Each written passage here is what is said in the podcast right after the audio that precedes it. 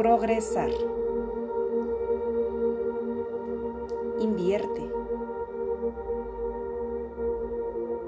Posiblemente te ha ocurrido que en alguna ocasión tienes esa sensación de ir acumulando un problema tras otro.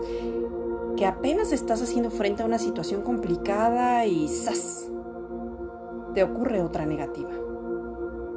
Recuerda, en la frecuencia que estés vibrando son las situaciones, personas que vas a atraer a tu vida. Nuestras frecuencias energéticas están relacionadas e influyen en todos los aspectos de nuestras vidas. Invierte en ti. Eleva tu frecuencia día con día. Nadie dijo que fuera fácil, pero yo sí te digo que es posible.